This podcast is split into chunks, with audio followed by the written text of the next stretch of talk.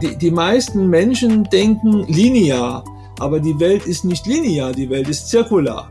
Wolfgang Steffens ist Systemdenker und agiler Coach. Seine agilen Erfahrungen reichen zurück bis in eine Zeit, als es noch keine Smartphones gab. Im Podcast sprechen wir über die Einführung von agilen Arbeitsweisen in großen Organisationen und warum das genau so schwierig ist. Wolfgang, herzlich willkommen. Dankeschön. Erzähl doch mal, was waren denn deine ersten Berührungspunkte überhaupt mit agilen Arbeitsweisen? Ja, das war eigentlich ein sehr interessantes Meeting. Und zwar, das war 2005. Da kam äh, Greg und Bass zu uns in die Organisation. Ich war damals Head of Program und Project Management in so einer Business Unit bei, bei Nokia Networks. Und da sagten die, hey, wir wollen hier mal Scrum ausprobieren. Und übrigens, wir brauchen keine Projektmanager mehr. Und da ging bei mir natürlich der Rollladen zu, ne? weil äh, das waren halt Projektmanager, weil die Könige, also die Königin, äh, die haben halt was da aus der, aus der Organisation noch was rausgebracht, ja.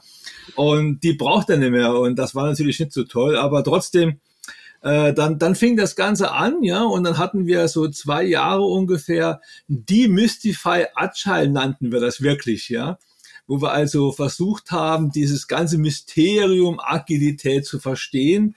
Und das war dann sehr, sehr spannend damals. Ja. Okay, das heißt, ihr habt ganz klassisch, ähm, ich traue es mir kaum zu sagen, vor 17 Jahren hast du das erste Mal angefangen, äh, Scrum mit zu begleiten. Die zwei Namen, die du genannt hast, das sind ja die, die Begründer des Less Framework, aber die haben ja. damals tatsächlich auch noch ganz klassisch Scrum eingeführt. Und wie waren da, wie waren da so die ersten, ersten Erfahrungen oder mal vielleicht ein ganz kurzer Abriss? Welche Wege habt ihr da genommen? Ähm, ja, also die haben, wie gesagt, dann versucht, in verschiedenen Abteilungen mal zu gucken, äh, wo könnte es denn passen? Wer hat denn Lust da zu experimentieren? Weil das, da war ja noch nichts da, ne? Das kam ja alles erst später. Ich meine, das erste Buch kam ja 2008 raus, soviel ich weiß. Und ähm, das heißt also, da war viel, viel Experimentieren dabei und die, die Organisation, die war dann so, ich sag mal, so 50 äh, Mitarbeiter bis so ein paar hundert oder sowas. Und äh, eigentlich die, die wirklich die ernsthaften Berührungspunkte hatte ich eher, weil ich in der Steering Group drin war und Meilensteine approven musste oder durfte. Ja. Also sehr, sehr Scrum-typisch. Genau. Und, und, und dann war halt dieser, dieser, dieser Kulturclash, der war da unheimlich stark, ja, weil ich sage, okay, liebe Leute, das sind die Firmenprozesse, an die müsst ihr euch halten. Ja, und dann sagt, ja, aber das passt jetzt überhaupt nicht mehr, ne? Und da hat war dann wirklich das Gespräch und, und also da, da haben wir uns schon manchmal gefragt, was das Ganze jetzt soll. Also es hat mein, mein Weltbild damals schon auf den Kopf gestellt, so ist es nicht. Ja, aber scheinbar ja im positiven Sinne, weil du bist ja jetzt auch beruflich, hast du ja, weiß ich gar nicht wann, aber schon vor ein paar Jährchen diesen Weg eingeschlagen, anderen dabei zu helfen, agiles Arbeiten ja. zu implementieren. Genau. Wie, genau, wie machst du das heute? Kannst du da kurz mal was zu sagen? Also was machst du genau, in welchen Rollen trittst du auf? Wie arbeitest du mit Unternehmen?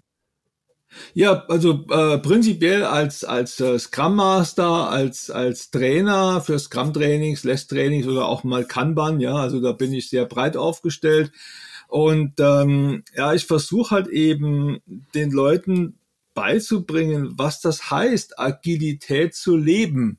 Mhm. Weil es geht nicht nur darum, halt diese Agilität zu machen. Also viele machen das ja einfach nur. Das heißt, die führen irgendwelche Events ein und glauben dann, damit ist das Problem gelöst.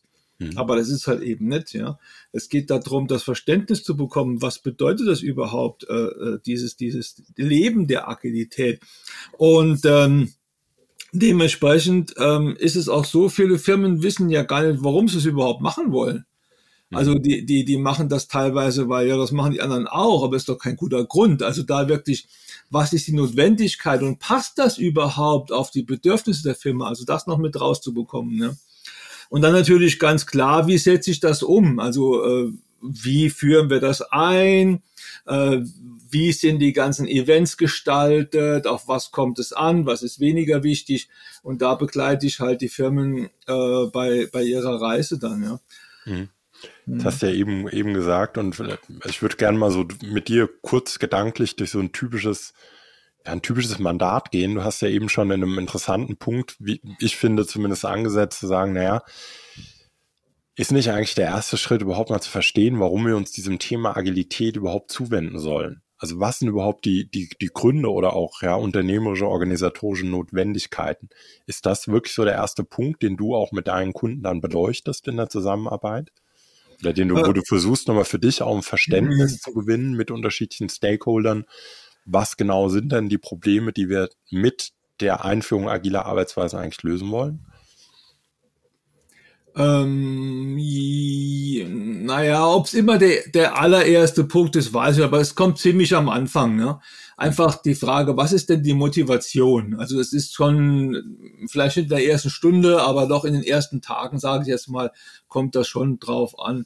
Einfach, ähm, also es gibt da auch nicht nur, ich sag mal, die Vorgehensweise, sondern es ist der, ich sag mal, auch intuitiv ja, was ist denn, was will der das Gegenüber erstmal loswerden? Ne? Meistens haben die irgendwas auf dem Herzen und das wollen die mal loswerden und dann, dann lass, mal, lass ich die erstmal reden und erstmal erzählen, um was es überhaupt geht, ihrer Meinung nach.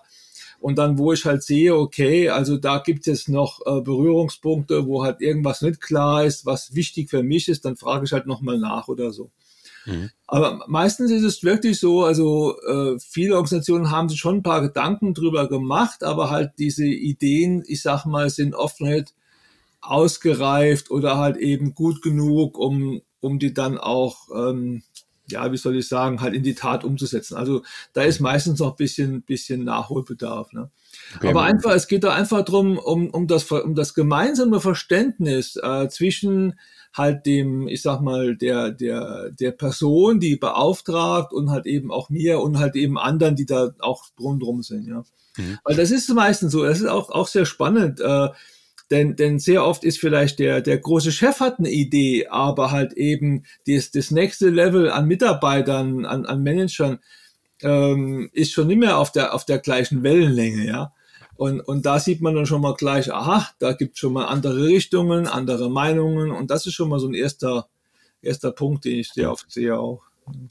Wie, wie sehr erlebst du denn das, äh, sage ich mal, in diesem, in diesem Wunsch, sich vielleicht anders zu organisieren? Also wie stark ist der einerseits methodisch getrieben? Also irgendjemand hat gehört, dass das Framework XY jetzt der ultimative Schrei sei, versus wie sehr basiert das wirklich auf okay, wir, wir, wir, haben hier, wir haben hier Probleme und ich kann mir vorstellen, dass eine andere Art der Arbeit, agile Arbeitsweisen uns helfen können, das zu lösen.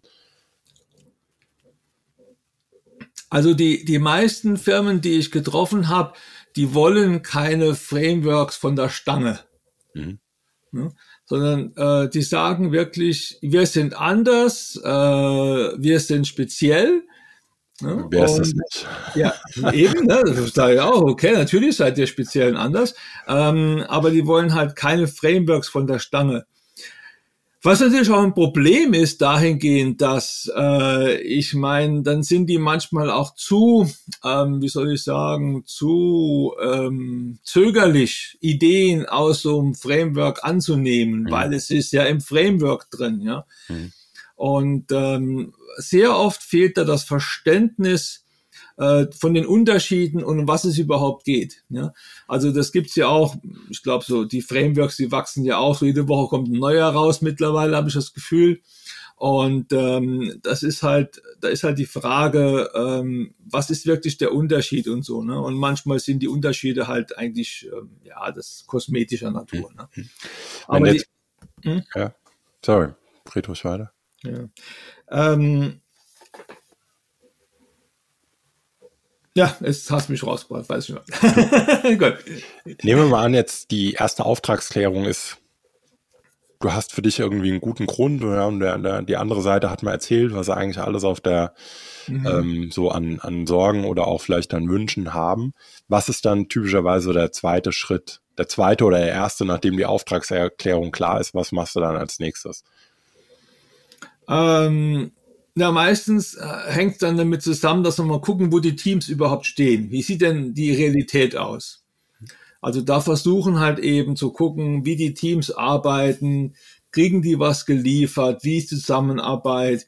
Ähm, meistens gibt es Abhängigkeiten und, äh, und dann halt eben gucken, ähm, okay, wie kriegen wir das gebacken? Ne? Äh, wie kriegen wir die Abhängigkeiten eliminiert, wenn überhaupt möglich? Aber da, da fängt es auch schon ziemlich gleich an. Also da ist äh, die, die Coachings, die ich bisher hatte, die sind alle unterschiedlich. Also die fangen auch unterschiedlich an. Auf der einen Seite, ähm, es gibt dann, dann sehr oft haben die Chefs irgendwie schon eine ganz, ganz bestimmte Meinung. Das wollen sie jetzt so umsetzen und ich soll halt bei dieser Umsetzung dabei helfen. Mhm. Und äh, le leider ist es dann so, dass ich dann sage, okay, das ist ja alles ganz nett, was ihr macht, aber aus meiner Erfahrung raus äh, wird das so nicht funktionieren. Das kannst du den zehnmal erzählen, natürlich glaubt einem das kein Mensch. Ne? Das heißt also, was dann meistens passiert ist, ähm, die probieren das irgendwie aus und es klappt halt eben nicht. Mhm. Jetzt diese, diese Lernkurve, die da entsteht, die ist bei manchen schneller. Hm, also zum Beispiel bei meiner Fallstudie, wo ich das da umgesetzt habe, da war es halt wirklich schneller. Da hat es nur ein paar Wochen gedauert. Bei anderen Firmen dauert das Jahre. Die sind einfach gewohnt zu leiden, sei es mal.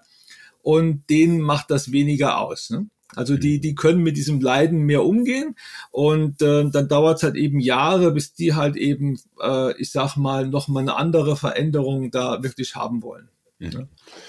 Wenn also jetzt äh, der zweite Schritt, ich nenne, würde es mal mit Reality-Check überschreiben, also genau, mal wirklich ja. gucken, was passiert, wo sind, wo sind auch auf einer mal abseits der, der, der Wünsche möglicherweise von Auftraggebern und Geschäftsleitungen, was kriegen Teams überhaupt geliefert? Was wäre so typisch, ich weiß, das ist schwer, aber ich würde gerne nur mal so durch eine grobe Reise, ja, was ist so typischerweise dann vielleicht ein Schritt, dritter Schritt für dich?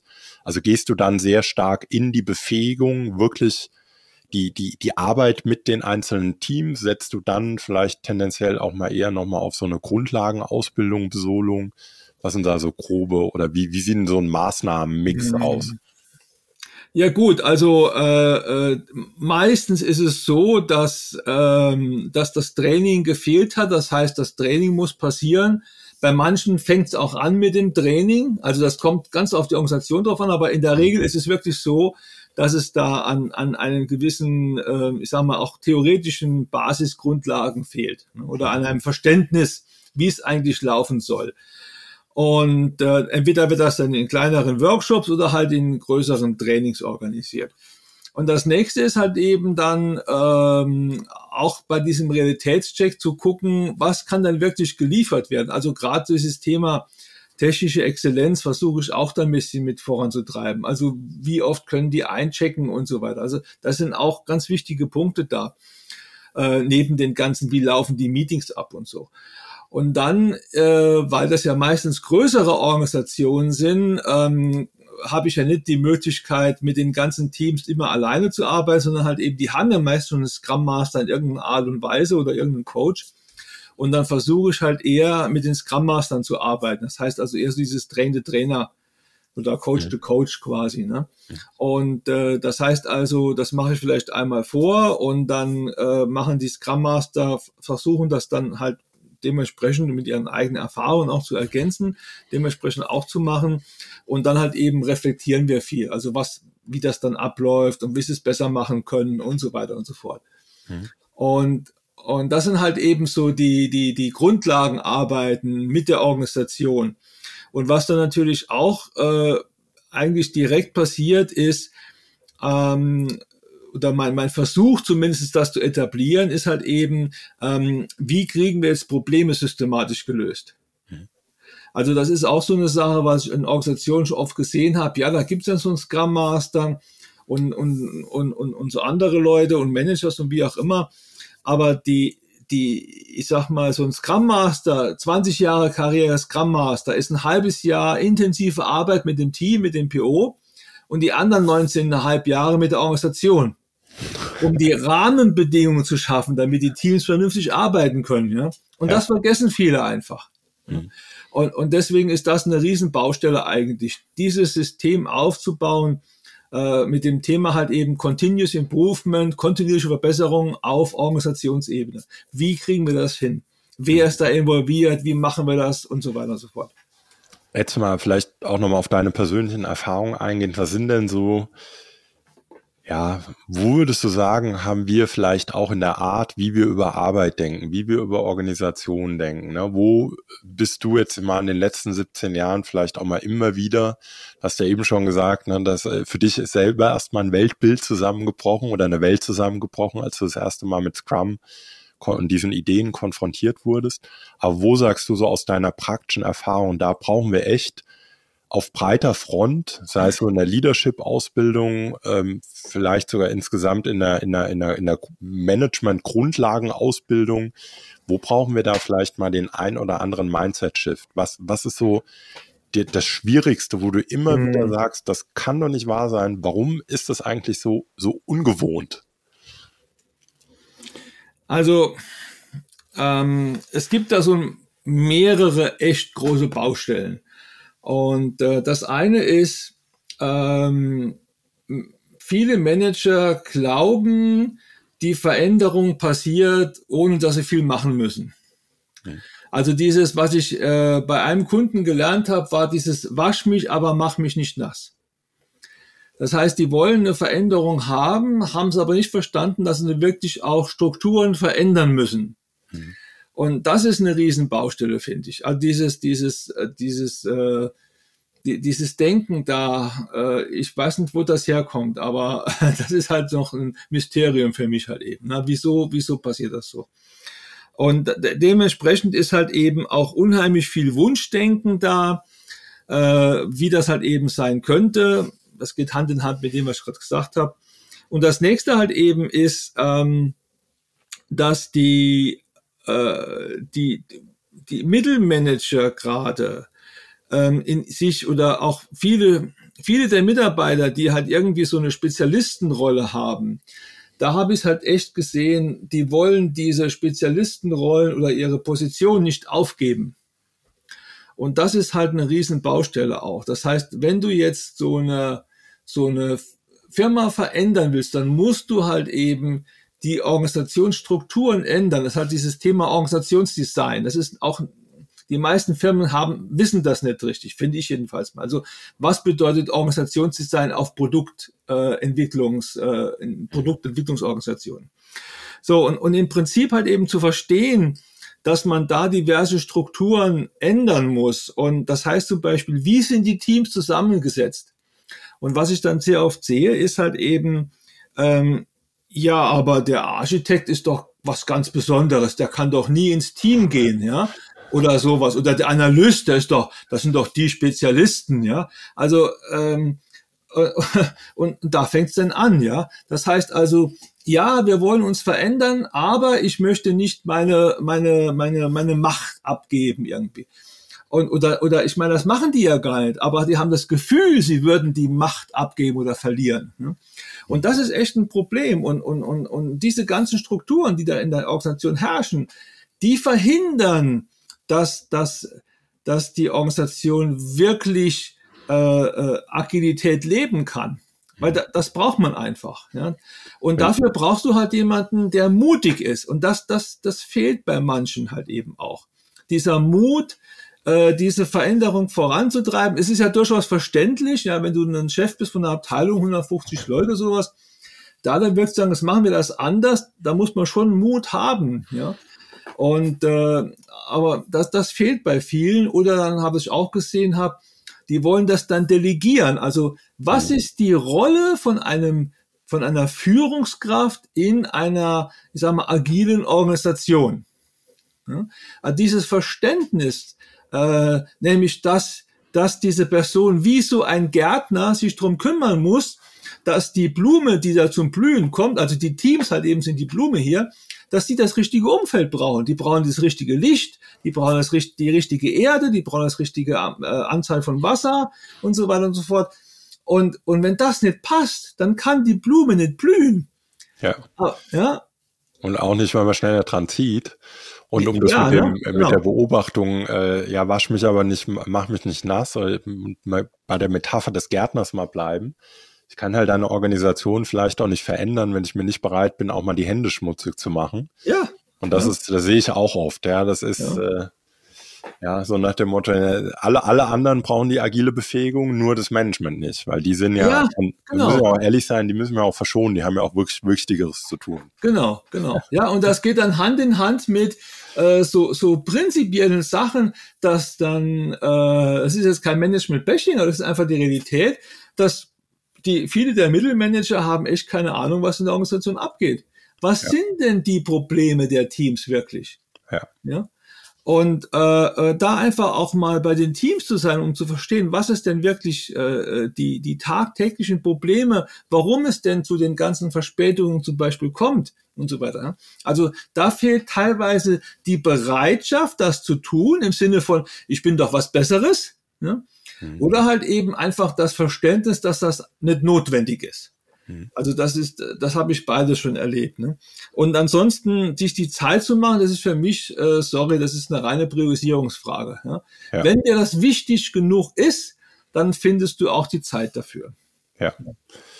Und wenn wir jetzt, wenn wir zwar jetzt hier heute die, äh, sagen wir mal, die Ausbildung angehender äh, Führungspersönlichkeiten neu gestalten könnten, mhm. ja, was sind dann drei Punkte, von denen du sagst, die gehört da unbedingt rein? Ähm, also das erste Mal, also der erste Punkt ist wirklich ähm, die, das, das Verständnis der Rolle als Führungskraft. Mhm. Ähm, und das geht zurück in, in zum Beispiel, was halt in Toyota versucht wird, ne? wo, der, wo, der, wo die Führungskraft halt eben mehr ein Mentor, ein Coach ist. Mhm. Aber wir kennen ja auch die verschiedenen Modelle, äh, zum Beispiel äh, Leadership as a Host. Das finde ich eigentlich mit das, das, das Sinnvollste, was ich momentan kenne. Das heißt also, äh, ähm, du, du hast da verschiedene Rollen, die du mal einnehmen kannst, aber primär ist es wirklich so, dass du halt eben unterstützend arbeitest. Hat nochmal wie der Gärtner, ja, unterstützend für die Blume, sorgst du dafür, dass das Umfeld passt. Mhm. Und, und das ist meiner Ansicht nach, äh, weil das ist auch sehr schwierig, weil ähm, äh, der David Marquette macht das, bringt das so schön auf, auf, auf, auf den Punkt, weil wir kulturell programmiert sind, äh, die Kontrolle zu behalten. Ja, der Chef muss doch die Kontrolle haben. Und was wir eigentlich in einer agilen Arbeitsweise verlangen, ist, diese Kontrolle bewusst abzugeben, ähm, damit die Mannschaft, damit die Entwickler, die Mitarbeiter halt eben diese Verantwortung übernehmen können. Mhm. Ja. Da werden jetzt also an das wäre der erste Punkt, ja. Äh, möglicherweise viele sagen, naja, aber was ist denn, wenn die Verantwortung dann nicht angenommen wird? Also vielleicht haben wir auch ein Stück weit verlernt, äh, die Verantwortung und sei es erstmal nur die für das eigene Handeln und Tun zu übernehmen. Ja, ja. ja vielleicht haben wir die irgendwo abgelegt. Ja, äh, die wird vielen auch aberkannt. Sobald du über die Firmenschwelle in das Firmengebäude, Firmengelände eintrittst, wird dir diese, diese Kompetenz einfach aberkannt. Ja. ja? Das habe ich mal äh, bei jemandem gelesen, sagt, das ist eigentlich total verrückt. Wenn, wenn Leute zu Hause sind, ja, die kaufen Häuser, die treffen wirklich Entscheidungen für, für 20, 30 Jahre. Ja, genau. Und dann gehen sie auf die Arbeit und dürfen ja. nicht mal 3000 Euro Budget ausgeben. Ja, ne? sagt er, wie, mit wie, meinem Stift, Bleistift dürfen zu kaufen gehen. Ja. genau. Genau. Wie verrückt ist das? Okay. Und, das und, war der erste und, Punkt. Und die Kinder also. dieser Leute werden vielleicht der nächste äh, Bundeskanzler werden. Ja. Ja. Aber nein, wir dürfen keinen Bleistift kaufen. Ja? Genau. Also das wäre Punkt eins. Und dementsprechend wirklich dieses, dieses, diese Coaching-Skills zu bekommen, das ist, das sind halt diese ganzen Soft-Skills. Also ähm, da, da fehlt es mir auch noch bei vielen, weil dann diese Geduld für dieses Coaching mitzubringen, für dieses Mentoring, dass die anderen halt eben auch mal Fehler machen. Also das sehe ich auch sehr oft, dass es da dass die, dass die Manager das dann zu früh, zu schnell irgendwie nochmal sagen, nee, nee, jetzt, jetzt nehme ich das in die Hand. Ne? Mhm. Und das ist total, ich vergleiche das ganz gerne mit Kindererziehung. Das geht auch nicht von heute auf morgen. Und du musst halt Schritt für Schritt halt eben loslassen, die Kontrolle abgeben, dann werden die Kinder erwachsen und die können diese Sachen übernehmen. Ja? Mhm. Und halt eben, wenn du dann halt, äh, wenn dein Kind 20 Jahre alt ist, dann wirst du es nicht mehr in der Regel ja, an die Hand nehmen, über, um über die Hauptstraße zu gehen. Nee, da können die das selber. Ne? Aber wenn das Kind halt eben nur drei oder vier Jahre ist, dann musst du das machen. Ja? Und, und diesen Zusammenhang, den verstehen viele einfach nicht, finde ich jedenfalls mal. Das ist meine Erfahrung. So ein bisschen auch die Selbststeuerung, auch ein bisschen Empathie entwickeln, in welchen Situationen ist es vielleicht ganz ratsam, nochmal reinzugehen. Also ich meine, bei Kindern ist es vielleicht noch schwieriger, weil die, die, die können mir möglicherweise gar nicht zurückspielen, aber wenn ich es mit einem erwachsenen Menschen zu tun habe, könnte ich ja zumindest immer auch mal fragen, du brauchst du jetzt was von mir? Also kann, mhm. kann ich jetzt was tun, ja. um von vornherein zu vermeiden, dass äh, ja als Vater würde ich sagen, zu vermeiden, dass ich eigentlich zu übergriffig werde. Also dass ich in die Autonomie ja. des Kindes eingreife, wo mhm. jemand sagt, ey, Moment mal, äh, ich habe dich nicht gefragt. ja, und nur weil ich selber gerade hänge, heißt das nicht, dass ich erwarte, dass du jetzt hier in alles reingreifst. Ja. Und das könnte man ja zumindest dann mal tun. Äh, zumindest mit der Frage sich behelfen, okay, gibt es gerade irgendwas, was ich für dich tun kann? ähm, genau. was du von mir genau. brauchst, genau. ja. um für dich selber weiterzukommen. Ja. Okay. ja. Und wenn die Person sagt, im Moment nicht, dann sollte man das auch so hinnehmen, ja. Mhm. Mhm. ja. Und äh, der, der, der dritte Punkt, den ich habe, wo ich sehe, das ist, dass da mangelt es komplett, ist systemisches Denken. Mhm. Also nicht systematisch, sondern systemisches Denken. Das heißt also, wir leben in einer komplexen Welt und ähm, was du da machen musst, ist halt eben, äh, du, du musst Experimente machen. Ne? Du musst dann dieses Inspect und Adapt machen, wie es so schön heißt. Also mal stehen bleiben, gucken, passt das Richtige? Und du musst diese Zusammenhänge verstehen können. Mhm. Also das heißt, dementsprechend, ähm, die, die meisten Menschen denken linear, aber die Welt ist nicht linear, die Welt ist zirkular. Das heißt, du, du, du machst irgendwas und das hat eine Reaktion das wirkt sich wieder irgendwie auf was anderes aus. Und diese ganzen Zusammenhänge zu verstehen in dieser komplexen Welt, das ist wirklich was, wo ich sehe, da, da, das, das haben die Managers, Führungskräfte noch nicht gelernt, äh, müssten es aber lernen, um halt einfach besser ihre Organisation zu verstehen, um besser zu verstehen, wieso passieren denn die Sachen, die wir hier machen. Mhm. Hm? Ja, es hat vielleicht auch was äh, das ist ja auch ein bisschen beängstigend. Ne? Ich glaube, wir sind viele, also wir wünschen uns ja alle, dass die Welt einfach und erklärbar ist. Mhm. Und es mal auszuhalten, eine gewisse Unsicherheit zu haben und auch mal nicht zu wissen, was ist, hier, was ist jetzt genau das Richtige. Also mhm. diese, nicht dieses Schwarz-Weiß-Denken, ja. das hat ja dann vielleicht auch wieder was mit Mut zu tun, ja, oder mit dem, auch mit dem Vertrauen in die eigene und auch in die Kompetenz von anderen, mhm. dass wir das auf dem Weg schon rausfinden werden. Ähm, und hat aber vielleicht auch zweitens, was ich äh, dem, dem ergänzen würde, es braucht ja auch mal mitunter einfach Zeit, sich auch mal gemeinsam an einen Tisch oder an Whiteboard zu stellen und zu sagen, dieses, dieses systemische Denken auch mal zu etablieren und mal es nicht, also ich, was ich viel sehe, dass in an Ermangelung von Zeit Komplexität extrem stark reduziert wird ja. um dann wiederum eine schnelle Antwort zu haben. Genau, genau. Ja, wo ich sage, dann ja. lass uns doch mal die, ja, nehmen wir uns mal eine halbe Stunde. Ich sage, nee, eine halbe Stunde reicht nicht. Ja, mhm. lass uns mal drei Stunden nehmen. Und wir müssen ja, wenn wir merken, es geht nicht mehr, vertagen wir halt. Aber wir mhm. brauchen Zeit, um überhaupt mal eine, eine gewisse Komplexität, und ich will jetzt nicht sagen, dass man die, dass man die begreifen kann, aber wir können mhm. zumindest versuchen, uns zu erklären. Ja. Und dann haben wir ein erstes Erklärungsmodell, ja. Und dann, ne, äh, genau. das auf dem Weg auch ja. ein Stück weit immer solider. Genau. Aber dann haben wir überhaupt mal auch ein sprachliches ja. Modell, um gewisse Dinge und Sachverhalte auch mal beschreiben zu können. Genau. Und natürlich die Kunst ist hier zu, zu, zu, zu ähm, ich sag mal, zu unterscheiden zwischen, okay, wo, wo reicht denn eine halbe Stunde und wo brauche ich wirklich die drei Stunden? Ja. ja. Und was ich sehe ist, äh, das ist auch meine Erfahrung, da wird dann drei Stunden diskutiert, ob du jetzt einen Bleistift kaufen darfst oder nicht aber dann eine Entscheidung, äh, okay, äh, wo lagern wir jetzt den Systemtest aus und das wollen wir jetzt überhaupt machen, das wird in einer, in einer Viertelstunde gemacht oder sowas. Also komplett konträr, wie es eigentlich äh, die Komplexität verlangt. Ja. ja. Ja, sehr schön. Dann hätten wir ja drei klare Aufträge an jede, äh, an jeden Zuhörer, der im Bereich ähm, ja, Personal und Kultur und Leadership-Entwicklung tätig ist. Ähm, was wir uns von zukünftigen Führungspersönlichkeiten wünschen. Genau. Dann vielen Dank, Wolfgang. War sehr interessant und vielleicht kommst du ja mal wieder. Ja, Dankeschön für die Einladung und genau, bis zum nächsten Mal. Bis bald. Ciao.